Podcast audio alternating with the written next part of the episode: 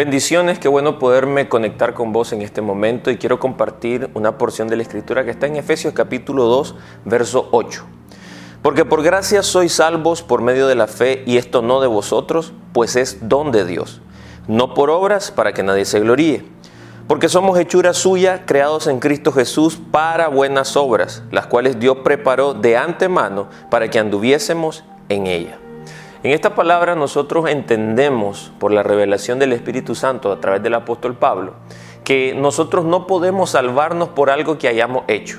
No podemos ganar la salvación, no podemos merecer la salvación, sino que simplemente es un regalo de parte de Dios. Sin embargo, entender que Dios lo sabe todo, que Dios conoce todo y que tiene un plan eterno para nuestra vida, hace que podamos ver que la razón por la cual el Señor nos salvó es para que andemos en buenas obras. Entonces aquí hay algo bien interesante. No fuimos salvos por obras, pero somos salvos para ocuparnos en las buenas obras que están en el corazón de Dios para nuestra vida.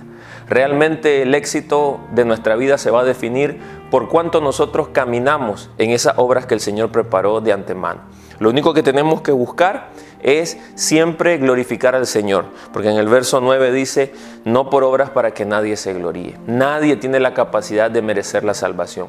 Por más efectivos que seamos en la obra del ministerio, por más buenos frutos que demos, jamás vamos a poder retribuir lo que Jesús hizo por nosotros. Sin embargo, Dios espera que cumplamos con la asignación por la cual Él nos envió a esta tierra. El sacrificio de Cristo entonces es el inicio de una vida consagrada para Dios, donde seguimos el plan trazado por el Padre, el diseño que Él estableció en nuestra vida y de esa forma seremos fructíferos y seremos de bendición para los demás. Que el Señor te llene de sabiduría en este día y que puedas caminar sobre esas obras que Él preparó para tu vida. Bendiciones.